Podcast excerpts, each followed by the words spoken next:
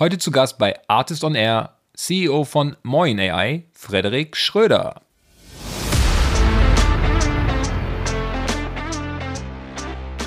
Das war die beste Entscheidung. Ähm, hätte ich niemals gedacht, wie wichtig das ist, aber ja. es ist sehr wichtig, über alle Komponenten der Lösung die volle Kontrolle zu haben. Und damit ähm, hat sich alles für uns verändert, weil wir natürlich einen ganz anderen Impact auch beim Kunden erreichen konnten.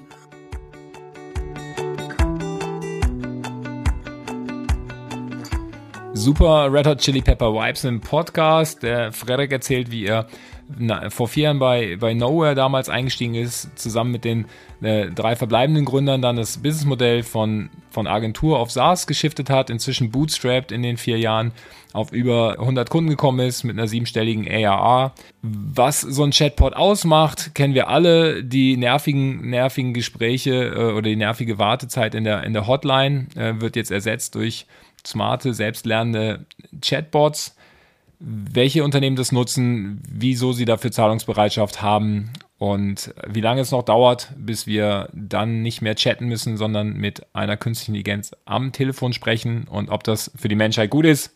Das alles im Podcast mit Frederik Schröder und mit mir, Matthias Ernst.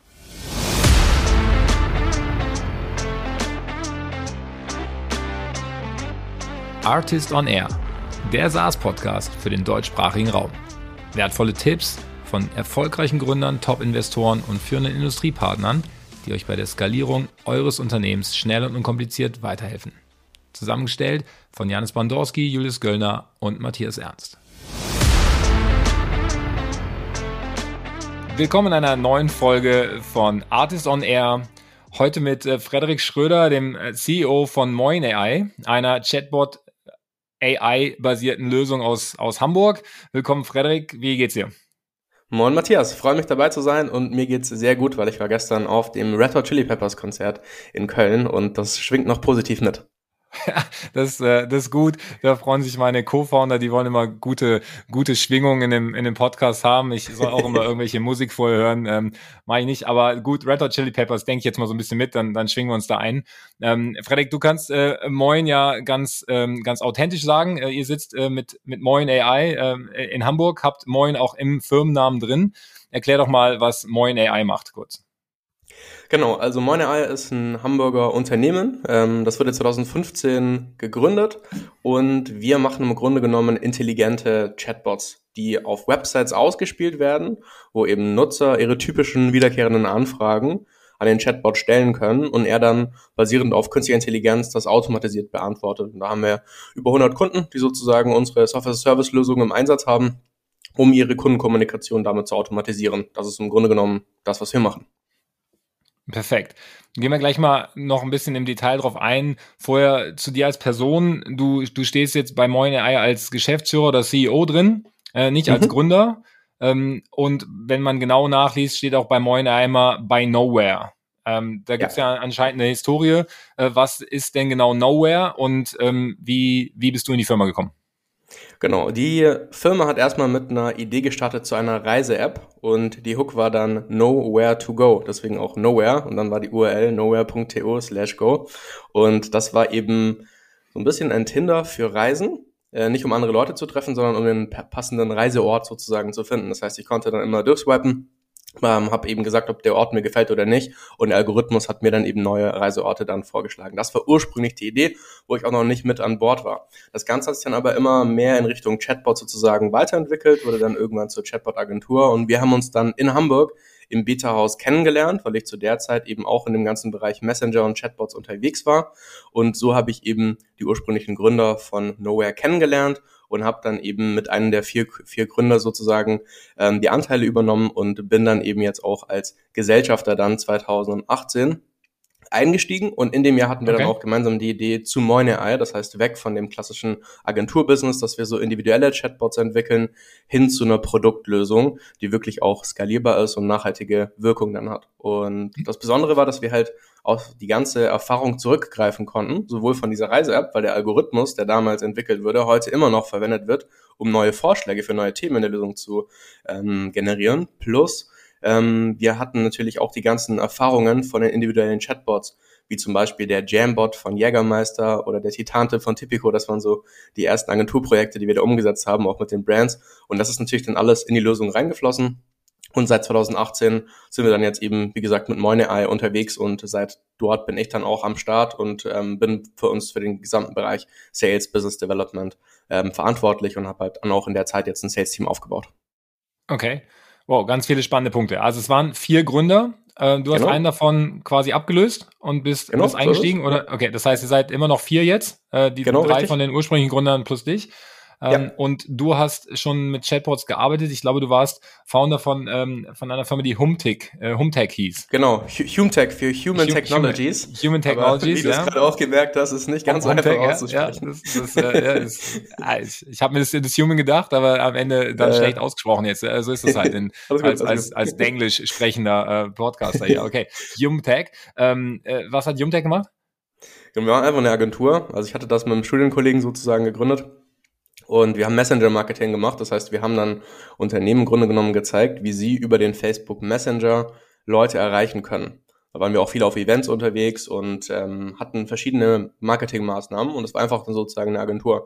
Und dann gab es eben immer dies, das Chatbot-Meetup, was Noah damals schon organisiert hatte. Und da war ich dann auch regelmäßig Speaker und habe sozusagen meine neuesten Insights vorgestellt und Nowhere war zu der Zeitpunkt äh, mit diesen Agentur-Chatbots eben auch viel im Facebook Messenger unterwegs. Und deswegen war eben diese große Überschneidung der Facebook Messenger. Aber 2018 war dann das Jahr, wo es für einen Zeitraum von einem halben Jahr nicht mehr möglich war, neue Chatbots im Facebook Messenger zu veröffentlichen. Und deswegen waren wir auch dazu gezwungen, dass wir dann auf die Website gehen, weil wir uns nicht ja. mehr das leisten konnten, von der Plattform abhängig zu sein. Wir haben dann noch kurz vorher den Ritter, Ritter Sport Chatbot online gestellt in der Nacht- und Nebelaktion, dass es gerade noch ging, aber wegen dem da damaligen Datenskandal war das dann echt ähm, ja äh, schwierig fürs Business, weil wir auf einmal nicht mehr das machen konnten, was wir dann eigentlich machen wollten. Und die Gemeinsamkeit, wie wir uns auch gefunden haben, war eben dann die ganze Messenger- und Chat- und Chatbot-Thematik. Super, es erklärt eigentlich äh, meine nächste Frage, weil jemand, der ähm, aus einer Agentur, aus einem Agentur-Background kommt, ja, äh, und in eine Agentur reingeht und am Ende kommt in Summe dann ähm, eine Software-as-a-Service-Lösung raus, war mir jetzt nicht ganz naheliegend, aber das erklärt okay, das war so ein bisschen die Abhängigkeit von der Plattform, äh, von der ich lösen wollte. Mit Sicherheit, glaube ich, auch eine gute Entscheidung äh, ex post oder ähm, wie, wie beurteilst du das? Das war die beste Entscheidung. Ähm, hätte ich niemals gedacht, ja. wie wichtig das ist, aber ja. es ist sehr wichtig, über alle Komponenten der Lösung die volle Kontrolle zu haben. Und damit ähm, hat sich alles für uns verändert, weil wir natürlich einen ganz anderen Impact auch beim Kunden erreichen konnten, weil dessen Kunden, die Nutzer des Chatbots, die sind ja schon auf den Websites unterwegs, die sind da schon. Und in so Messenger-Medien musst du die erst konvertieren. Das heißt, der Impact von einem Chatbot in diesen Messaging-Kanälen ist halt viel geringer, weil der Traffic im ersten Schritt noch viel geringer ist.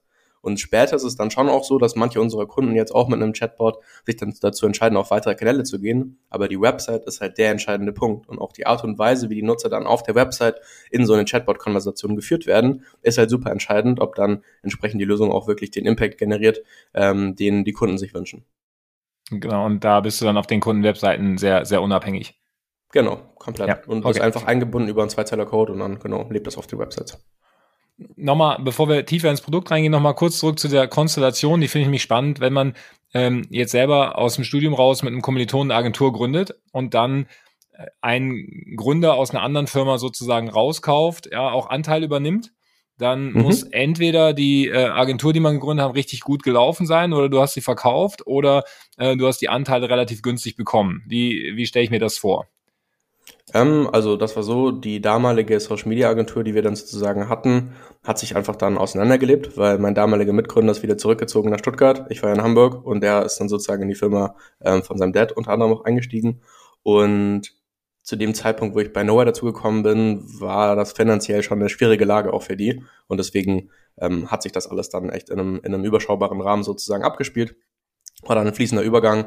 Und ähm, genau, dann bin ich erstmal reingestartet. War auch jetzt nicht direkt so, dass ich irgendwie gesagt habe, ey, hier, ähm, lass mal über Anteile sprechen, sondern ich habe erstmal sechs Monate ähm, dort gearbeitet. Wir hatten dann irgendwie einen Deal gefunden, wie wir das sozusagen mhm. machen, aber es hat sich erst natürlich alles angebahnt. Wir haben erstmal geschaut, ob das passt. Ich habe die ersten Kunden gewonnen und dann entwickelt sich halt daraus wirklich eine Geschäftsbeziehung und das war schon, ja, nicht so easy und so locker, wie sich das jetzt sozusagen anhört, sondern es war einfach ein fließender Übergang Und ich finde, ich finde halt, es hört sich überhaupt nicht easy an. Ne? Also so ein genau. bestehendes Konstrukt von vier Foundern von außen reinkommen, äh, ja. äh, quasi dann äh, auch Anteil übernehmen und am Ende auch irgendwie CEO werden, das finde ich ultra spannend, weil es hört sich absolut nicht, nicht easy an. Es hat ja in eurem Fall ähm, offensichtlich äh, ganz gut funktioniert, sonst würden wir jetzt nicht hier im Podcast sein, ne? aber ja. äh, ähm, mit Sicherheit, ähm, also da stelle ich mir, da gibt es sicherlich viel Spannungspotenzial. Die anderen Founder, gehe ich da richtig an, dass sie eher den Tech-Background haben oder Mhm, wie, zum, wie sind die aufgestellt? Zu, zu, zum Großteil. Also ähm, es gibt einmal meinen Mitgeschäftsführer, den Patrick Zimmermann, der das Produkt entwickelt, der Head of AI ja. ist und der komplette das Genius sozusagen in der Firma ist. Ähm, dann haben wir äh, Florian, er ist, ja? er, ist der, er ist der CTO, ähm, er ja. verantwortet die ganze Infrastruktur und so weiter. Und wir haben dann eben noch Robert, der der CMO ist, also er macht dann Marketing. Das heißt, wir beide ähm, haben dann eher den ähm, Part der Außendarstellung und der Kundengewinnung und die anderen beiden dann den, den Tech-Part. Aber diese Rollen mussten sich natürlich auch finden. Das war am Anfang noch gar nicht so klar, sondern wir haben einfach alle irgendwas gemacht und dann mit der Zeit wurde halt immer schärfer, wie wir uns halt am besten ergänzen. Und ich glaube, einer der wichtigsten Erfolgsfaktoren ist, dass wir einfach von, der, von den Persönlichkeiten schon sehr unterschiedlich sind. Und dass ich immer dachte, dass man eine erfolgreiche Firma am besten mit den Leuten gründen kann, die einem am ähnlichsten sind. Aber das war die beste Entscheidung, das mit den Leuten zu machen, die einfach sich krass gut ergänzen und die anders ticken, wo man sich auch mal reibt und man dadurch halt es wirklich schafft, was Größeres zu schaffen und die verschiedenen Stärken eben zu nutzen. Der eine ist extrovertierter, der andere introvertierter, aber wenn ich mir vorstelle, dass ich jetzt eine Firma irgendwie mit äh, drei anderen Frederiks habe, dann würde ich mir die Hände über den Kopf zusammenschlagen. und deswegen ist es eben sehr schön und sehr cool, wie sich das entwickelt hat und wie wir dann in unseren Rollen dann auch unsere Stärken gefunden haben. Und das äh, funktioniert echt sehr, sehr gut in der Kombi. Ja, perfekt. Gab es da so einen Moment, wo es äh, wo es richtig geknirscht hat? Ähm, also ich glaube, am Anfang war halt genau das Thema, dass man diese Rollen sozusagen finden musste. Und damals, als ich dann sozusagen dazugekommen bin, war derjenige, von dem ich die Anteile übernommen habe. Sebastian heißt der, der war halt auch im Tech-Bereich und dann haben im Grunde genommen alle so ein bisschen was entwickelt und waren halt alle immer sehr kunden- und projektgetrieben. Und man hat irgendwie versucht, ähm, genau, das Ganze über Wasser zu halten. Und deswegen war das halt schon eine schwierige, eine schwierige Phase, wo ich auch dazu gestoßen bin, weil wir dann einfach immer geschaut haben, ja, okay, so wie, wie lang, wie lang gibt's uns noch in den, in den, in den nächsten Monat? Und deswegen war am Anfang viel Druck da und das hat uns aber geholfen, um einfach ein nachhaltiges Business aufzubauen, weil wir nie wieder in so eine Lage kommen wollten und wir es von Anfang an halt schön fanden, nicht von anderen abhängig zu sein. Und deswegen haben wir uns auch die ganze Zeit nie Investoren reingeholt, und sind halt komplett bootstrapped und haben sozusagen mit unseren Kunden dann es geschafft, dieses Wachstum zu erreichen, weil wir wirklich Wirkung bei denen erzielt haben. Und ich glaube, diese Stärke kommt eben aus dieser schwierigen Anfangsphase, wo ich auch dazugekommen bin, weil wir einfach verstanden haben, du musst halt unternehmerisch einfach erfolgreich sein. Und wenn du nicht von Anfang an das Ganze in irgendeiner Form profitabel machen kannst, wird es halt immer schwieriger. Das ist nicht das einzig richtige Modell und ich sehe auch viele Modelle, wo es wirklich Sinn macht, aus sich Investments zu holen. Aber für uns hat das eben sehr, sehr gut funktioniert, von Anfang an diese unternehmerische Realität und diese unternehmerische Härte mitzubekommen, um eben jetzt auch die Grundlagen zu schaffen, dass wir das Ganze halt wirklich mit einem nachhaltigen Wachstum aufbauen können und jetzt halt nicht irgendwie ähm, versuchen, schnellstmöglich maximal zu wachsen, sondern halt einfach sinnvoll und so, wie es für die Kunden auch am meisten bringt. Und ich glaube, diese Stärke kommt eben aus dieser herausfordernden Anfangszeit. Ja, fair. Also es gibt sicherlich das VC-Modell und es gibt das Bootstrap-Modell und genau. beide diskutieren wir hier im Podcast und auch in der Artist-Community immer wieder. Ähm, ich hatte im letzten Podcast den, den Christoph Joost von Flex Capital, ja. Private Equity Buyout Fund, die insbesondere Bootstrap-Firmen sozusagen ähm, äh, aufkaufen, der auch selber ja. auch früher Unternehmer war, hat genau das erzählt, ja, dass dieser, also er hatte Geld drin, aber dann kam halt die nächste Runde nicht mehr und dann bist du halt gezwungen, ja äh, ganz anders über dein Business nachzudenken, ja, weil dann, dann genau. wirst du, ne, und ich glaube, da sind ja genau an dem Punkt jetzt auch viele andere Firmen, ja, also insofern äh, VC-backed Firmen, den, den jetzt so ein bisschen Druck äh, äh, entsteht, ja, da ja. seid ihr wahrscheinlich in der angenehmen äh, Lage, dass ihr den Druck jetzt nicht so habt, wenn ihr jetzt schon profitabel seid und äh, ja. da eure 100 Kunden habt. Äh, hervorragend, ja. aber dann äh, vielleicht gehen wir ein bisschen auf Moin AI an. Wie, wie habt ihr denn die ersten zahlenden Kunden bekommen? Wir waren immer sehr viel auf Events. Also wir hatten ja immer dieses Chatbot-Meetup schon. Plus ich bin einfach durch Deutschland gereist und hatte irgendwelche Vorträge zum Thema Messenger, zum Thema Chatbot. Und danach kamen aber die Leute mit ihren Visitenkarten nach vorne. Und dann habe ich versucht, mit denen schnellstmöglich einen Termin zu machen und bin überall hingefahren in die abgeschiedensten Städte und Dörfer. Und dann, genau, hat man einfach mit dem Kunden sozusagen gesprochen. Wir hatten einfach diese Erfahrung ja von der, von der ganzen Agenturzeit, dass wir Experten sind zu dem Thema. Und deswegen war, glaube ich, diese, dieses persönliche Kennenlernen vor Ort bei den Events in Kombination mit dem Expertenstatus der Grund, warum sie, warum uns von Anfang an dann die Unternehmen auch vertraut haben.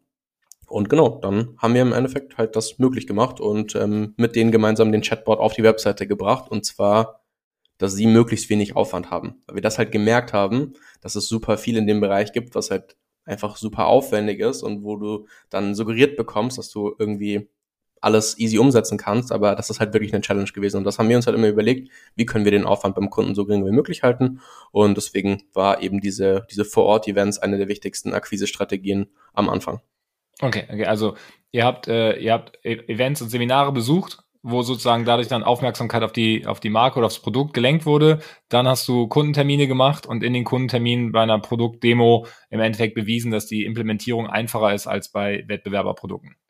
So kann man zusammenfassen. Und ich glaube, das Wichtige, was ja. wirklich auch dann immer äh, Vortragende waren bei den Events. Also ich habe einfach ja. angerufen, ich so, hey, ihr habt dann da noch ein Event, ähm, ich könnte zu dem und dem Thema referieren und dann haben wir halt immer Möglichkeiten gefunden, ähm, wie das auch ähm, ohne finanziellen Ausgleich möglich war. Aber das war im Endeffekt das Game am Anfang, einfach auf diese relevanten Konferenzen und Events zu kommen, egal ob das jetzt eine Social-Media-Konferenz war oder irgendeine Marketing-Konferenz oder eine Service-Konferenz, aber wir ja. sind all in gegangen auf diese Vor-Ort-Events. Und wie lange habt ihr gebraucht, um eure ersten 20 zahlenden Kunden zu kriegen? Boah, ich glaube sieben, acht Monate. Okay. Ja. Okay. Jetzt, äh, die, die, die Frage, die sich wahrscheinlich jetzt die anderen äh, im Podcast stellen, ist so was das Pricing-Modell, ja, weil damit hängt es ja auch ein bisschen zusammen. Irgendwie, je, je günstiger dein Produkt, desto einfacher ist der, der, der Sales-Cycle. Ähm, Am Ende, was, was zahlen Kunden für Moin AI? Also die Professional-Lizenz bei uns, was so die normale Lizenz ist, liegt bei 2000 Euro im Monat. Und wir haben meistens ein Modell, wie die Kunden unsere Lösung erstmal testen können für zwei, drei Monate, wo sie einen Einmalbetrag zahlen und danach gehen sie dann in die Professional-Lizenz und haben meistens dann auch eine längere Vertragslaufzeit von 12 bis 24 Monaten. Und genau, das ist im Grunde genommen halt das Modell, dass wir dann mit diesen ersten Piloten sozusagen relativ schnell reinkommen und die meisten landen dann ungefähr bei diesen 2000 Euro im Monat. Gibt aber natürlich auch Leute, die mehr oder weniger zahlen, je nachdem, ob das dann Essential Professional oder die Premium-Lizenz ist. Okay. 2000 Euro wird dann monatlich abgerechnet, obwohl ich einen 24-Monats-Vertrag habe. Das wird jährlich Oder abgerechnet. Ist eine jährliche Vorabzahlung. Ja. Genau. Ja. Was am Anfang auch super wichtig war natürlich, weil wir keine Investoren Genau, für, hatten für den Cashflow, ne? Genau, genau, das hätte ich jetzt genau. auch gefragt. So, wenn gerade genau, ist jetzt nicht mehr so wichtig, man kann das auch monatlich machen, aber vielen, also wir haben auch echt viele Enterprise-Kunden und denen ist es einfach lieber, wenn sie dann einmal im Jahr zahlen und deswegen ist das meistens so das Standardmodell. 24 Monate Laufzeit, jährliche Vorauszahlung, 2000 Euro im Monat. Ja, ähm, was sind eure Lieblingskunden? Nein, Lieblingskunden darf ich nicht sagen, aber was sind Beispielkunden, die ihr habt? Ich habe Velux habe ich gesehen, Cyberport äh, kennt man hier bestimmt auch. Mhm. Ähm, ARD ist, glaube ich, noch dazugekommen, oder? Auf der, auf der Webseite. Sag mal, was sind so Kunden, die Leute ja. kennen? Also das Coole ist, wir machen dann immer einmal im Monat ein Live-Webinar mit Kunden und die Live-Webinare, die am meisten Spaß gemacht haben, waren einmal mit Rose Bikes. Da sind wir auf deren mhm. E-Commerce-Seite. Ähm, wir werden ein ähm, Webinar machen mit Octopus Energy, so ein Ener Energieanbieter, ein innovativer. Bin ich, bin ich Kunde, ja. Ja, mega. ähm, und was immer super spannend ist, ist halt äh, die ganze Geberit-Story. Geberit war einer unserer ersten Kunden. Äh, wir hatten damals ein Seminar auch gegeben in Frankfurt zum Thema Chatbot und Messenger und äh, Thomas Brückle war im Endeffekt dann der Marketingleiter, der dabei war. Und das Lustige ist halt, dass Geberit ein Produkt hat, das heißt Geberit Aquaclean, was im Grunde genommen ein Dusch-WC ist. Und da kommen super viele Fragen dazu, weil man das in Deutschland nicht so kennt und das halt sehr erklärungsbedürftig ist, wie das halt funktioniert und man auch nicht unbedingt. Also, ich fange mal an. Äh, was ist ein Dusch-WC? ja, einfachste ja, Frage. Kannst, kannst, kannst, du den, kannst du den Chatbot dann fragen. Ähm, ja, und im Grunde okay. genommen war es halt einfach, einfach super lustig, weil du halt dann durch dieses Thema, was ja so ein bisschen Tabuthema ist, einfach einen, einen Zugang dazu gefunden hast. Und die Leute, die jetzt Fragen haben, bei Geberit, die wollen jetzt nicht unbedingt irgendwie den Techniker anrufen und fragen, wie das bedienen können, sondern die können halt dann ganz anonym in dem Chatbot das Ganze sozusagen stellen. Und das Thema ist halt okay, einfach okay, super, super ein, cool. Ein, ähm, ein Chatbot, der sozusagen unangenehme, unangenehme Fragen äh, beantwortet. Da gibt's ja sicherlich, genau. das ist ja, ist ja quasi ein Lead, äh, Lead äh, für zukünftige Kunden. Da kannst du ja ganz so viel in, ähm, in, äh, in Sextoys, in äh, Medikamente, in, äh, weiß ich nicht, ja, Potenzpillen, ja. I don't know, Sachen, die Leuten unangenehm sind halt, ja. Ja, hab, ähm, haben wir jetzt noch nie so genau weiterverfolgt, aber ich hatte auch schon mal die Idee. Ja, ja, voll drauf. Ähm, ja, ja, ich finde es super spannend. Also ich packe ich in die Show Notes ja den Link zum äh, Geberit Chatbot, wo, nach, wo, ihr, wo ihr alle mal nach, nachlesen könnt, was ist, was ist denn eigentlich ein Dusch-WC. Okay, gehen wir nicht, äh, gehen wir nicht tiefer drauf ein. Aber ähm, ja, ich, ich habe ich hab gerade auch ein anderes äh, Startup mir angeguckt, irgendwie äh, Claire and Me, die sozusagen eine, ähm, eine KI machen für einen Psychotherapeuten. Ja. Das ist quasi ja. jemand, du jemand anrufen kannst, der, der mit dir ein, ein Gespräch führt über deine emotionale Lage. Und auch da war es einfach so, dass es wohl Kunden gibt, die genau das halt mögen, weil sie eigentlich mit, über ihre Probleme nicht mit einem anderen Menschen reden wollen, nicht mal mit Richtig. einem ausgebildeten Arzt. So. Und äh, Richtig. da gibt es sicherlich Themen, äh, ja, äh, wo, wo so eine KI dann, dann Sinn ergeben kann. Äh, interessant, ja, okay. Geberit, äh, Geberit Aquaclean.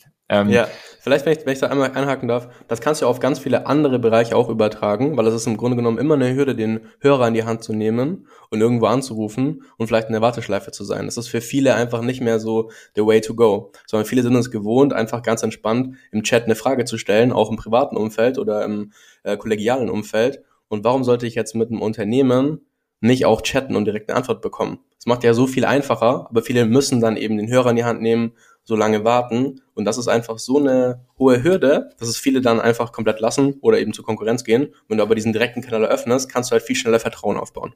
Okay, das glaube ich, ja, ich glaube, das ist der, der, so ein bisschen der ein Versprechen vom Chatbot, das verstehe ich. Ja, also sehe ich ein bisschen anders. Also das eine Thema ist, was mir persönlich unangenehm oder peinlich ist, und das andere ist, was, was mich nervt. Ja, also Wartezeit ja. nervt mich, habe ich auch überhaupt ja. keine Bereitschaft für.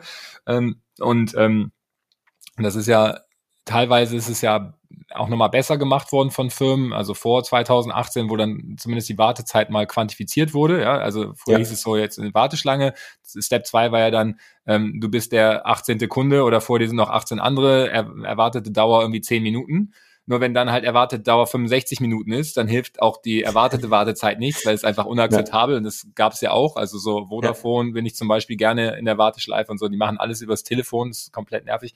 Ähm, aber ähm, ja, äh, trotzdem jetzt so ein bisschen die Frage ist, ähm, siehst du da, siehst du da die Tendenz, dass sich das von Chat auf Speech ähm, KI äh, entwickelt? Also dass ich, ne, ich kann ja, ich kann ja eventuell dann auch in naher Zukunft eine KI anrufen, dass ich sozusagen ja. einen, äh, einen künstlichen Gesprächspartner habe, äh, so dass ich das nicht alles tippen muss, sondern dass ich mit jemandem, also mit einem Computer reden kann. Ja. Also ich muss ganz ehrlich sagen, ich glaube, ich bin nicht der richtige Ansprechpartner dafür, um dir das in der notwendigen Tiefe zu beantworten. Meine persönliche Meinung und das Gefühl ist, dass wir es halt jetzt gewohnt sind mit so Sachen wie Alexa, Google, ähm, Actions und so weiter, dass wir darüber kommunizieren.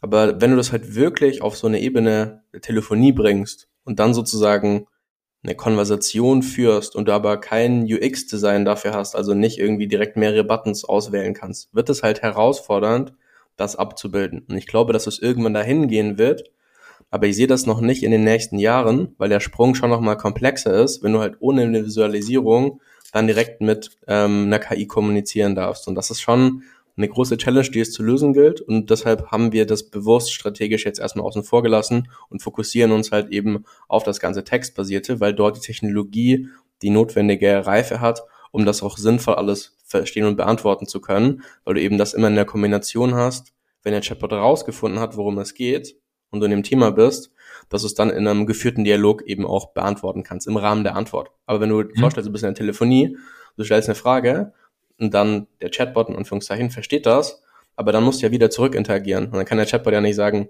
okay, du kannst jetzt die eins für das, zwei für das und drei für das tippen. Und deswegen wird diese Gesamtexperience der Interaktion mit einem Voice-System zum aktuellen technologischen Zeitpunkt ist viel herausfordernder, als ich, als wenn ich das direkt im Chat machen kann. Das ist meine Einschätzung zum aktuellen Stand dazu. Okay, ja, ich, äh, werde das mal, das mal beobachten. Aber dann lass doch mal auf euer Produkt weiter eingehen. Was ist denn die, ähm, das Alleinstellungsmerkmal von Moin AI gegenüber anderen äh, KI-Chatbots? Das Alleinstellungsmerkmal ist im Grunde genommen das, was ich am Anfang auch schon angesprochen habe, wie wir das Ganze angegangen sind, weil wir immer das Ziel hatten, den Aufwand beim Kunden möglichst gering zu halten. Und wir schaffen das über drei Features, die heißen Crowd Learning, Reassuring und Dreaming. Und du kannst dir das so vorstellen, wenn du jetzt ein KI etwas beibringst, musst du dir erstmal überlegen, was sind die relevantesten Themen und wie fragen denn typischerweise die Leute danach. Aber das Crowdlearning von uns übernimmt das, dass du dir einfach aus den Top-Themen schon das Relevanteste aussuchen kannst. Plus bei den individuellen Themen werden sozusagen Trainingsdaten automatisch generiert, sodass du direkt von Anfang an ein KI-Modell hast, was gut funktioniert, wo du dir aber nicht selbstständig die Themen hast überlegen müssen und wo du auch nicht selber hast die Trainingsdaten generieren müssen. Das heißt, dieser Einstieg wird durch dieses Crowdlearning super vereinfacht. Das ist die erste Komponente. Die zweite Komponente ist das Reassuring, das heißt, dass sich der Chatbot bei Unsicherheit nochmal rückversichert und Nachfragen stellt. Das heißt, wenn mhm. du zum Beispiel fragst, hey Chatbot, kannst du mir helfen, ich habe irgendwie mein Login vergessen, fragt der Chatbot, meinst du damit, dass du dein Passwort zurücksetzen möchtest, ja oder nein? Und das kann dann eben vom Nutzer gefeedbackt werden und der Chatbot lernt dann wieder daraus und schärft sozusagen sein Themenverständnis. Das heißt, dass jetzt nicht irgendwelche Mitarbeiter das nachtrainieren müssen, sondern das System lernt aus diesen Nutzerdialogen mit dazu und deswegen spart es auch an der Stelle wieder Aufwand. Und das dritte und letzte Feature ist im Grunde genommen das Streaming. Das heißt, der Chatbot versteht ja nicht alles und basierend auf den Themen, die er nicht versteht, macht er halt Vorschläge für neue Themen. Das heißt, ich muss mir auch nicht wieder selber überlegen, wie ich den Chatbot jetzt weiterentwickle, sondern der Chatbot führt mich im Endeffekt und gibt mir vor, was denn noch für den Nutzer relevant ist, basierend auf den bisherigen ähm, Interaktionen. Und so habe ich halt direkt von Anfang an ein KI-Modell, also das funktioniert. Er schlägt dann im Endeffekt, ja, wenn er nicht, nicht weiß, wie es weitergeht, schlägt er dann einfach drei Themen vor, die ihm sinnvoll erscheinen, die dem Chatbot sinnvoll erscheinen oder die, die random sind, dann geht halt der Kunde auf eins davon ein und dann merkt sich der Chatbot oder die KI merkt sich dann halt, okay, das war tatsächlich ein relevantes Thema und das kann ich dann halt bei, bei der nächsten Situation, die ähnlich ist, dann wieder präferiert vorschlagen und so Fast. entwickelt sich, ja? Also der Unterschied ist, der Chatbot stellt dann dem Nutzer keine Auswahlmöglichkeiten zur Verfügung, sondern der Chatbot sagt in dem Moment, ich habe dich nicht verstanden, ich kann dir aber zu folgenden Themen weiterhelfen.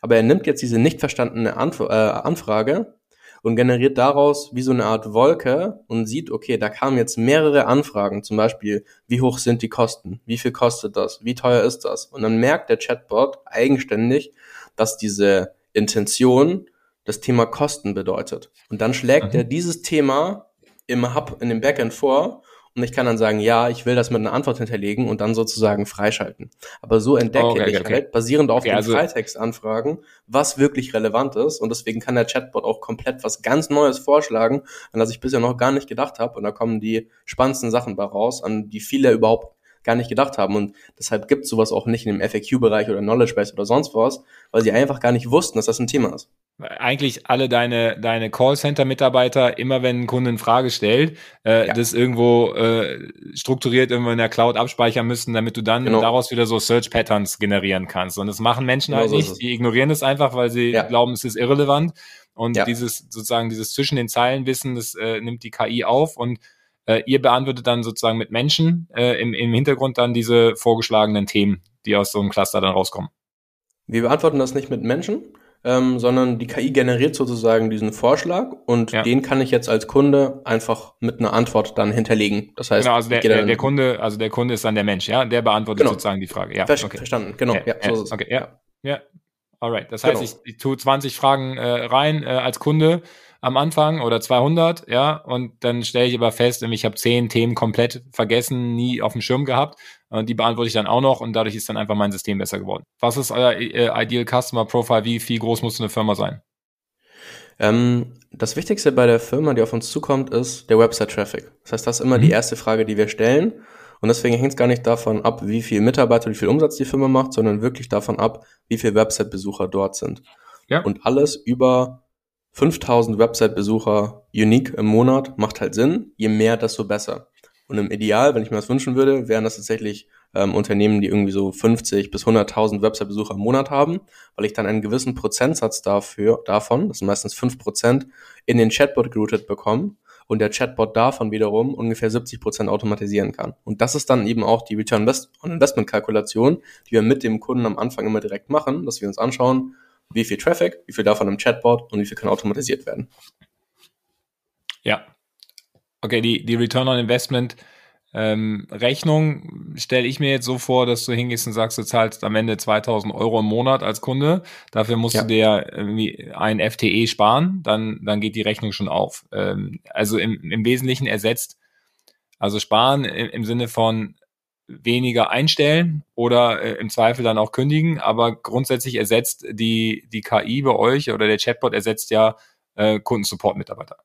korrekt? Ja, genau. Also wichtig ist das auszudifferenzieren. Ich denke, der Fall, den du gerade genannt hast, ist am wahrscheinlichsten, dass viele vor der Herausforderung stehen, zu skalieren und immer mehr Anfragen bekommen, aber es sich nicht profitabel leisten können, noch mehr Mitarbeiter dafür einzustellen, gerade wenn auch Peakzeiten da sind. Das heißt, wir haben auch viele E-Commerce-Shops, die zum Beispiel, weil sie nicht Grills verkaufen und dann ist halt im Sommer viel mehr Nachfrage oder im Frühling als jetzt irgendwie im Winter. Und dann können sie nicht irgendwie für einen Zeitraum von irgendwie drei, vier Monaten mehr Leute einstellen und genau dort setzt der Chatbot an.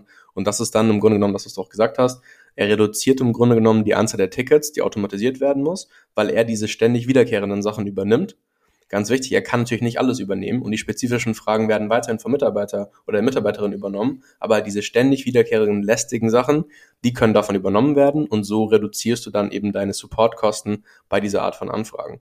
Und der andere Bereich ist aber noch, müssen wir jetzt nicht näher drauf eingehen, aber der andere Bereich ist, dass der Chatbot natürlich auch helfen kann, dass die Leute sich besser auf der Webseite oder im Shop zurechtfinden und dann eben noch mehr kaufen auf der Website oder den, das Conversion-Ziel sozusagen erreichen. Deswegen hast du im Grunde genommen zwei Seiten, einmal die Kostenreduktion und einmal die Conversion-Steigerung. Ja, finde ich, ähm, finde ich ja den zweiten Teil fast interessanter. Also der erste Teil ist, glaube ich, relativ straightforward und Easy, genau. Ähm, ja. äh, das kann, glaube ich, auch jeder aus Kunden, Kunden sich, Kunden sich nach, nachvollziehen. Ja? ja, ich war, jeder war schon mal irgendwo, wo er halt eine einfache Frage hatte. Also die ist dann für das Unternehmen einfach, für dich als Kunden ja. halt in dem Fall nicht, sonst würdest du nicht stellen.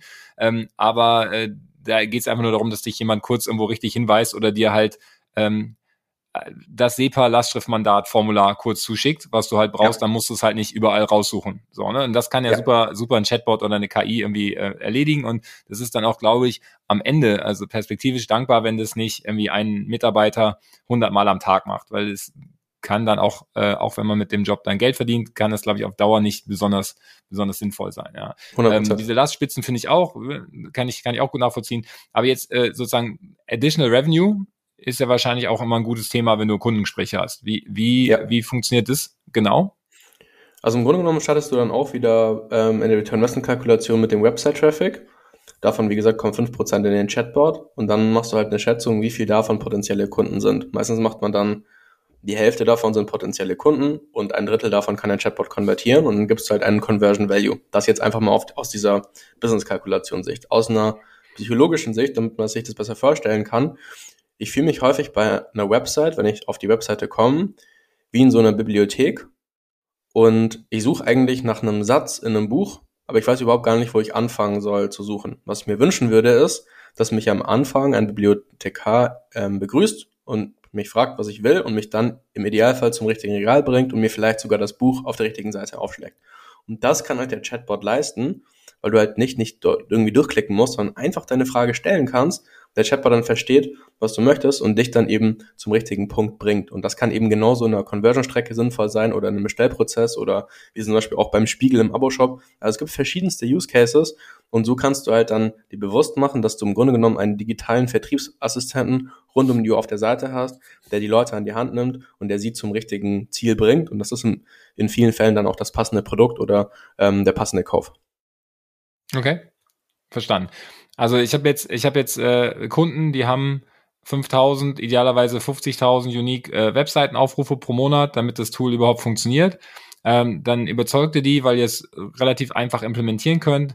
Ähm, ja. 2000 Euro im Monat zahlen die irgendwo grob. Ähm, ihr habt 100 Kunden, das heißt, ihr seid auf jeden Fall schon bei einer siebenstelligen ARR. Das ist alles ja. komplett bootstrapped. Ja, ja, das ist, das ist auf jeden Fall eine, eine sehr geile Story. Ähm, äh, also Chapeau an der Stelle hier von, von uns. Aber äh, sag mal, wie groß ist, wie groß ist euer Team inzwischen? Also aus den drei, äh, drei Foundern und dir, was ist da noch für ein Team drumherum? Ja, also wir sind knapp 30 ähm, Angestellte, darunter zählen aber auch Werkstudenten.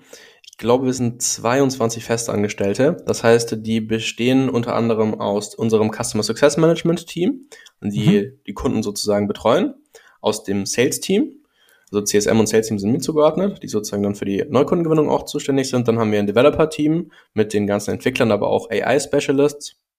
Und wir haben natürlich Marketing. Das sind die verschiedenen ähm, Abteilungen, in Anführungszeichen, die es bei uns mhm. gibt. Verstanden.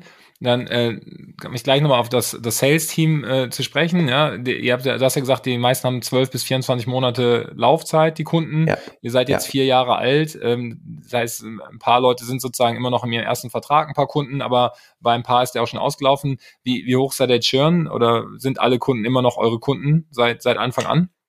Ja, also ich würde sagen, von Anfang an, ich habe das mal ausgerechnet, wir haben ungefähr einen Churn von den Kunden, die seit 2018 mit dabei sind, bis jetzt von 5%, die insgesamt sozusagen gechurnt sind. Das heißt, die meisten bleiben einfach dort mit dabei, weil sie das Problem für sich gelöst haben, weil der Chatbot dann häufig auch mit irgendwelchen Schnittstellen interagiert und das einfach eine Sache ist, um die sie nicht sich nicht kümmern müssen und wo aber jeden Monat der Business Impact halt erreicht wird. Und bei den Kunden, wo es halt nicht so ist und dieser Impact nicht erreicht wird, und das merkst du meistens auch schon am Anfang, funktioniert das halt einfach nicht. Und deswegen gehen wir halt auch im Sales sehr gezielt vor und stellen dann am Anfang auch direkt schon die Fragen nach Website Traffic, nach Support Tickets, um auch die richtigen Kunden in unseren Funnel sozusagen reinzubringen, weil dieses nachhaltige Wachstum, was wir auch anstreben, kann nur erreicht werden, wenn du das mit den richtigen Kunden machst und das für die einfach profitabel ist. Und deswegen achten wir da immer sehr genau darauf, dass wir auch nur die Kunden Kunden werden lassen, die eben nachhaltig erfolgreich sein können mit dem Produkt an sich. Und genau, das ist so die Vorgehensweise bei der ganzen Sache. Und wo wollt ihr dann in, in zwölf Monaten stehen? Also ihr habt jetzt wahrscheinlich eine MAA von irgendwo zwischen 100 bis 200.000 Euro. Ähm, wie, wie, ist, wie entwickelt die sich äh, in, in den nächsten, nächsten zwölf Monaten? Hast du da einen Ausblick ja. für uns? Genau, so Ziel ist, dass wir im nächsten Jahr, in 2023, nochmal 90.000 an MRR mit dazu packen. Und ähm, genau, das ist so das äh, Ziel. Also das jetzt nicht für die nächsten zwölf Monate, sondern jetzt erstmal die nächsten sechs, aber für 2023 werden es dann mindestens die, die, die 90k MRR, äh, die dann nochmal dazu kommen. Nochmal dazu kommen. Okay. Ja. Spannend. Ähm, ja, finde ich gut. Äh, jetzt, wenn wir, wenn wir uns das so, wenn ich so ein bisschen google nach künstliche Intelligenz und Chatbot, dann, ja. dann kriege ich sehr, sehr viele Angebote. Ja, irgendwie die Top 20 ähm, AI-Chatbots 2022 und ähm, also so mein erster Eindruck, ohne da jetzt Experte zu sein, war halt, dass das kompetitive ja, Umfeld sehr, sehr, sehr, sehr stark ist, beziehungsweise zumindest sehr verstreut. Wie, wie nimmst du das wahr? Was sind, ähm, was sind so Wettbewerber und äh, wie spezifisch ist die Lösung jetzt auch auf den deutschsprachigen Markt? Ja, also ich glaube, was wichtig ist zu differenzieren zwischen den Unternehmen, die das Thema KI und Chatbot als Marketing nutzen, um Leute in ihren Funnel reinzubringen und zu den Unternehmen, die wirklich selbstlernende KI-Chatbots machen. Und wo ich dir recht gebe, ist, dass so diese, diese Keyword-Durchdringung in dem Bereich unglaublich hoch ist. Und es, es gibt fast kein CRM und kein Live-Chat-System, was nicht auch irgendwie mit KI und mit Chatbot irgendwas auf der Webseite stehen hat. Da hat sich echt viel nochmal weiterentwickelt. Aber was ich sagen muss, gerade auch im deutschsprachigen Raum, ist die Konkurrenz bei wirklich selbstlernenden KI-Chatbots echt überschaubar. Und ich glaube, das ist in anderen Ländern anders, aber so in dem Dachraum haben wir wenig direkte Konkurrenz, die diesen AI as a Service Ansatz haben, wo der Kunde halt so wenig Aufwand hat, wo ich selber kaum was trainieren muss und wo ich selber mich auf diese Antworten fokussieren kann. Und das also ist echt schon ganz spannend. Dann, dass dann ja. amerikanische Wettbewerber haben dann AI-basierte Chatbots, die dann nur in Englisch funktionieren? Oder? Genau, also die sind einfach nicht auf diesen Deutschsprache, also die, die, die ganzen Anforderungen in dem Dachraum, was das Thema angeht, sind einfach enorm hoch. Wir haben jetzt zum Beispiel auch die Schufa als Kunden, da ist vor kurzem der Chatbot jetzt auch live gegangen auf der Seite. Und du musst einfach super viele DSGVO-Kriterien erfüllen. Du musst komplett in Deutschland gehostet sein. Ähm, du brauchst eben bestimmte Features. Wir haben zum Beispiel ein Anonymisierungsfeature, was dann verhindert, dass irgendwelche persönlichen Daten in so einen Chatbot reinkommen. Du brauchst diese ganzen Richtlinien und das ist einfach, das hat eine hohe Einstiegshürde, dieser deutschsprachige Raum. Und wir haben uns halt so darauf optimiert, dass wir dort eigentlich jeden Kunden ähm, entsprechend mit den jeweiligen Anforderungen bedient bekommen. Und deswegen haben wir nicht so viel Konkurrenz aus den anderen Ländern. Und die Leute, die sozusagen dann diesen deutschsprachigen Raum mitgehen, ähm, die Unternehmen, die sind da echt, ähm, ja, nicht so, sind nicht so viele. Und deswegen genau, ist das schon sehr spannend. Aber die ähm, Unternehmen, die sich zu dem Thema platzieren, ist natürlich inflationär steigend und deswegen ist es schon schwierig dann ähm, mit, den, mit, der, mit der richtigen Go-to-Market-Strategie die richtige Präsenz hinzubekommen. Aber was der große Vorteil ist, dass wir auf den ganzen großen Websites sind, jetzt zum Beispiel im Cyberport oder Roseblacks und so weiter, und überall ja unser Chatbot-Widget mit dem Logo angezeigt wird. Das heißt, die Leute gehen okay, dann auf also das Logo habt, drauf und sehen das Intel, Intel Insight-Logik äh, übernommen. Genau. Das heißt, die, äh, die Moin AI ähm, äh, Marke wird bei den Kunden und durch die Kunden kommuniziert. Richtig. Plus, wir machen ja einmal im Monat dieses Live-Webinar mit unseren erfolgreichsten Kunden, was dann wieder ähnliche Kunden anzieht. Und das mhm. ist, glaube ich, so auch eine, eine wichtige Erkenntnis, dass wir einfach sehr viel über dieses Customer Success Marketing machen, also sehr viel mit, sehr viel diese Erfolgsgeschichten unserer Kunden erzählen und das einfach sehr authentisch ist und sehr klar ist und es dann auch automatisch die richtigen Kunden wieder anzieht, weil man eben das gesehen hat, dass es auf der Webseite ist oder weil man gesehen hat, hey, wir haben ein Live-Webinar mit denen gemacht ähm, und genau deswegen ist das so unsere Go-to-Market-Strategie, wo wir uns auch ja, bisher ganz gut mitschlagen. Und wie gesagt, ähm, Google, wenn du da nach den Begriffen googelst, kann ich, kann ich sehr gut nachvollziehen. Da gibt es sehr, sehr viel zu dem Bereich und da, genau, positionieren sich sehr viele dazu. Okay. Ähm, jetzt sagst du Live-Webinar, das ist so Academy-mäßig, ja? Also ihr nehmt einen eurer bestehenden Kunden und sprecht mit denen über seine Lösung und dann kommen andere potenzielle Kunden dazu, die sich das anschauen. Habe ich das richtig verstanden? Genau, so kann man es zusammenfassen. Und wie erfahren diese potenziellen Kunden von diesem Webinar? Das ist entscheidend. Also ihr nehmt jetzt Geberit, um da bei dem äh, Aqua Clean zu bleiben und macht mit denen ein Webinar. Ähm, dann gibt's da wahrscheinlich andere ähm, Sanitäranbieter. Wie kommen die jetzt darauf, dass ihr so ein Webinar macht und äh, dass sie sich dafür interessieren sollten? Ja, gibt im Grunde genommen drei Möglichkeiten. Das erste, was einfach gut funktioniert, weil wir seit, wie gesagt, 2015 ja unternehmerisch tätig sind, deswegen hat sich da einiges angesammelt, ist halt unser CRM, dass wir einfach dann die relevanten Unternehmen aus unserem CRM dazu einladen. Das ist so die Baseline. Dann nutzen wir halt LinkedIn sehr stark. Ich bin auch sehr aktiv. Wir haben auch immer dann ein LinkedIn-Event dazu, wo du dann deine Kontakte zu einladen kannst und wo du natürlich dann auch, wenn du es zum Beispiel mit einem Partner machst oder wenn der Kunde mit dabei ist, der Kunde das auch teilen kann. Das heißt, LinkedIn ist super wichtig. Und das dritte ist halt dann nochmal Ads, dass wir halt da einfach gezielt Ads für schalten, dass die Leute sich dann entsprechend ähm, für das Webinar eintragen können. Und über die drei Möglichkeiten kriegen wir es eigentlich schon hin, dass wir so pro Webinar um die 100 Anmeldungen haben und dann ungefähr die okay. Hälfte Showrate und daraus, äh, wie gesagt, kommen dann eben die, die ganzen Kunden zustande. Okay, ja, perfekt. Also 100, äh, 100 Anmeldungen, 50 Teilnehmer und ja. ähm, äh, daraus dann ein paar, die interessiert sind und dann hast du halt die Leads und dann hast du qualifizierte Gespräche. Ja, okay, finde ich genau. doch äh, ein, ein äh, super Beispiel. Ähm, gehen wir auf so ein paar ausblickende Themen äh, zum Abschluss hierhin. Ähm, AI ist ja nicht nur Problemlöser, ist ja auch immer mal wieder kontrovers diskutiert. Ja. Bleibt ja die Diskussion, dass die AI irgendwann schlauer wird als der Mensch, ähm, irgendwann ja. ähm, Dinge übernimmt, die wir vielleicht gar nicht mehr kontrollieren können. Und jetzt sind wir in der Phase, wo wir die Anfänge dafür setzen. Äh, wie, wie steuert ihr da? Habt ihr so einen ethisch-moralischen Kompass in der Firma, um, um, um sicher zu gehen, dass alles, was ihr programmiert und baut, ähm, irgendwo am Ende ja einen guten Zweck erfüllt? Mhm. Verschiedene Gedanken dazu. Also wir sind erstmal im KI-Bundesverband, wo sich genau mit der Thematik auseinandergesetzt wird. Da sind eben alle Unternehmen drin, die auch mit KI im Dachraum zu tun haben. Und dort geht es eben auch um solche Themen. Plus wir sind einfach mit unserem KI-Team schon sehr gut vernetzt, auch in dieser KI-Ethik-Szene und so und versuchen da auch aktiv das mitzugestalten. Das erstmal so, was man Konkretes dazu sagen kann.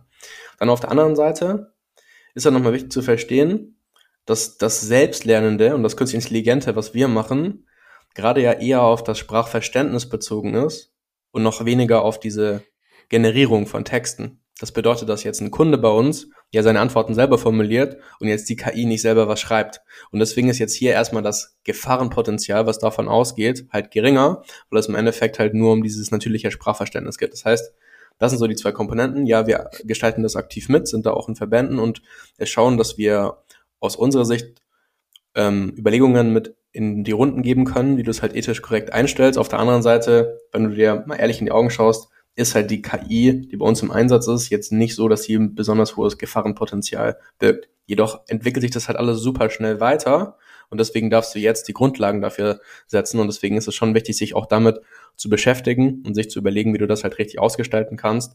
Und ja, da gibt's ja auch ja. dann also genau. ich, ich würde jetzt nicht sagen, dass Moin AI irgendeine Gefahr an sich jetzt birgt. Nicht falsch verstehen, so wollte ich dich einordnen, aber du hast ja selber gesehen, wie ihr aus dem aus dem ursprünglichen Nowhere-Algorithmus, ja, der irgendwann mal Reisen vorgeschlagen hat, habt ihr jetzt halt schon ähm, eine AI gebaut, die auf einmal irgendwie äh, neurolinguistisches Programmieren irgendwie unterstützt, Spracherkennung ja. unterstützt äh, ja. und wer weiß, wer dann in fünf Jahren kommt und den Code halt nutzt, um halt andere Sachen dann zu machen. Also es entwickelt sich halt alles 100%. weiter. Und das ist einfach komplett, äh, mir zumindest komplett unklar, ne, äh, wo die Reise hingeht und wie schnell es ist. Was man halt jetzt schon sieht, ist, dass die, dass die äh, selbstlernenden Algorithmen natürlich halt schneller werden und besser werden. Ja, und ähm, also rein, rein mathematisch haben die, glaube ich, eine höhere Kapazität irgendwann auf eine auf eine ja Intelligenz zu kommen, die der des Menschen übersteigt. Ja, da sind sie noch lange nicht, aber ich glaube, der die menschliche Intelligenz, die wächst halt biologisch schnell. Also ich glaube auch nicht mehr so viel. Da ist halt das, was wir haben. Das ist sehr hoch, aber das ist relativ statisch, während halt die Computeralgorithmen gerade rasant wachsen von 1 plus 1 und 1 plus 0 vor 20 Jahren zu jetzt schon relativ krassen Sachen und äh, who knows, wo wir in 20 Jahren sind. Also das ist so ein bisschen die, die Frage, ja. Und äh, ja. Wie, wie, der, wie ist denn euer Team aufgestellt? Also wie divers ist euer, euer Entwicklerteam?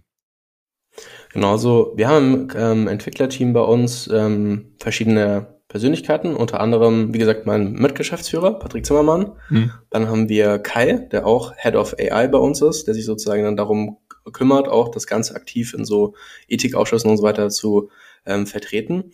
Und dann genau halt verschiedene, verschiedene Entwickler einfach, die daran arbeiten. Und was wir jetzt auch gemacht haben in Vorbereitung auf die OMR, die ja vor, ich glaube, zwei Monaten stattgefunden hat in Hamburg, wir haben einen Chatbot der Zukunft entwickelt, mhm. der genau so einen Ausblick gibt, was denn noch alles möglich wird. Und unser Ziel war, das so aufzusetzen, dass du dem alles fragen kannst und der Chatbot trotzdem immer die passende Antwort darauf findet. Also egal, ob du dann fragst, wer ist auf der OMR oder wie wird das Wetter morgen, so diese ganzen Fragen, die normalerweise Chatbots nicht können, die haben wir da einmal reingepackt und haben das auf der OMR sozusagen auch geshowcased zu den Leuten, die bei uns vorbeigekommen sind. Und das war teilweise schon sehr scary, was da möglich war. Und dann kannst du den Chatbot auch fragen, was du gerade gesagt hast, auch äh, verschiedene Berechnungen und Sachen. Und ähm, der zieht sich dann halt diese Informationen von überall her, so und der weiß auch, wer Präsident ist und sonstige Sachen. Und das ist halt schon schon spannend, was darüber möglich ist. Und ich glaube, das ist so die Zukunft, die wir sehen, dass du halt eine immer, ein immer breiteres Sprachverständnis hast und mit immer weniger Aufwand eine komplette Breite an Fragen abdecken kannst, auch wenn die unabhängig zum jeweiligen Unternehmen sind, sondern du ja, kannst weil du halt dann einfach externe Ressourcen irgendwie genau, anzapfen kannst, genau, ne? Und äh, genau. dir dann einfach zusätzliches Wissen holst, ja. Ja, ja ich glaube, ja. ich glaube, es ist ein mega spannendes Feld. Ich glaube, es ist wirklich gerade so ähm, noch, also für den Endverbraucher, ja, im Verständnis, glaube ich, noch sehr, sehr gering. Für, ihr seid wahrscheinlich als Entwickler da schon schon ein Stück weiter drin, ja, und äh, trotzdem mein Bauchgefühl sagt, dass der, dass der Mensch an sich oder die meisten Menschen einfach noch das ganz schwierig fassen können, äh, wie komplex es 100%. ist und wie, wie groß es werden kann. Und deswegen ja. habe ich da einfach einfach eine ähm, naturwissenschaftliche ähm, großes Respekt ja, vor dem Thema. Einerseits finde ich es sehr spannend, andererseits habe ich auch einen gewissen Bammel, weil ich glaube, dass es, dass es uns übersteigt, ja, oder übersteigen ja, kann. Und es ist einfach Gut. beeindruckend, wie schnell das auch geht und wie ja. schnell diese Weiterentwicklungen waren. Wenn ich mir vorstelle, wo wir jetzt 2018 waren, wo wir heute stehen, in diesen Jahren hat sich echt sehr, sehr viel verändert und deswegen, das wird ja nicht langsamer, diese Weiterentwicklungen und da können wir uns auf eine spannende Zukunft einstellen, auf jeden Fall. Alles klar, wir schauen, wir schauen in, ähm, in, in vier Jahren nochmal drauf. Ähm, wahrscheinlich äh, rede ich dann mit, mit irgendeiner AI von euch. das, äh, ähm, das könnte sein. Alles klar. Äh, zum Abschluss unsere, ähm, unsere zwei Standardfragen. Frederik, ähm, wo geht man denn in Hamburg essen? Berliner Tipps haben wir jetzt schon ein paar, ähm, aber äh, sag doch mal, was, was die Restaurantszene in Hamburg bietet, was nicht jeder kennt. Ja, also ich habe einen Geheimtipp, ähm, was eine einfach super schöne Bar mit einem mega Ausblick ist und das ist im Fontenay in Hamburg, ist ein äh, cooles Hotel. Dort gibt's sozusagen eine, eine Dachterrasse oben mit einer Bar und wer das nicht kennt, da kann man sozusagen einfach for free reingehen und ein paar Drinks genießen und dann hat man den kompletten Blick über die Alster und äh, deswegen ist das auf jeden Fall ähm, Favorite Spot. Und was wie, heißt das, auch wieder, wie heißt das Hotel? Ähm, Fontenay. Fontenay. Fontenay. Ja. Genau. Und was jetzt auch wieder aufhat, ist eben das äh, Clouds. Ähm, wenn du äh, St. Pauli sozusagen aussteigst und dann ähm, in dem großen Gebäude ganz hoch fährst, da ist jetzt dieser Außenbereich wieder geöffnet und gerade jetzt, wenn im Grunde genommen die Sonne noch so lang ähm, äh, scheint, dann habe ich den kompletten Ausblick über Hamburg und deswegen sind das so meine zwei Favorite Spots. Ja, mega. Äh, das das finde ich auf. Ich nehme das in die Show Notes immer, immer gerne rein. Die, die Sammlung wird größer und ähm, wir haben da jetzt langsam auch ein paar To-Dos, aber ja. äh, ich wollte mich die Tage auch mit dem, mit dem Philipp Westermeier von, von OMR mal in Hamburg wieder treffen, ja. dann, ähm, ja. dann äh, können wir das ja im, im Clouds machen. Das, das klingt, äh, klingt super. Das. Ähm, danke für den Tipp. Ansonsten ich weiß, dass du dir ein Ticket geholt hast äh, für ein Artist, ähm, Artist yes. Summit im Oktober. Hervorragend, das, das finde ich gut. Ähm, jetzt äh, habt ihr da keinen keinen Stand oder irgendwas, um, um diesen Chatbot der Zukunft zu präsentieren, aber da finden wir auch mal eine andere Lösung, finde ich, finde ich super spannend. Ja, ähm, habe ich jetzt auch gerade erst gelernt. Insofern lass uns da im Nachgang nochmal zuquatschen, aber ja. wir sehen uns spätestens dann im Oktober hier in Berlin. Und äh, ja, in dem Sinne, vielen Dank, Frederik, und alles Gute für Moin AI. Sehr gerne, Matthias. Hat mich gefreut. War ein cooler Podcast und freue mich auch sehr auf das Event in Berlin. Mach's gut. Das war's auch schon wieder mit Artist on Air. Spannende, spannende Insights äh, fand ich jetzt zumindest, vor allem äh, wenn man nachträglich in so ein Gründerteam, in so ein großes Vierer-Gründerteam reinkommt, dann auch noch das Geschäftsmodell shiftet und das Ganze dann erfolgreich dreht. Äh, sicherlich eine, eine, eine krasse Reise. Wir werden das weiter verfolgen.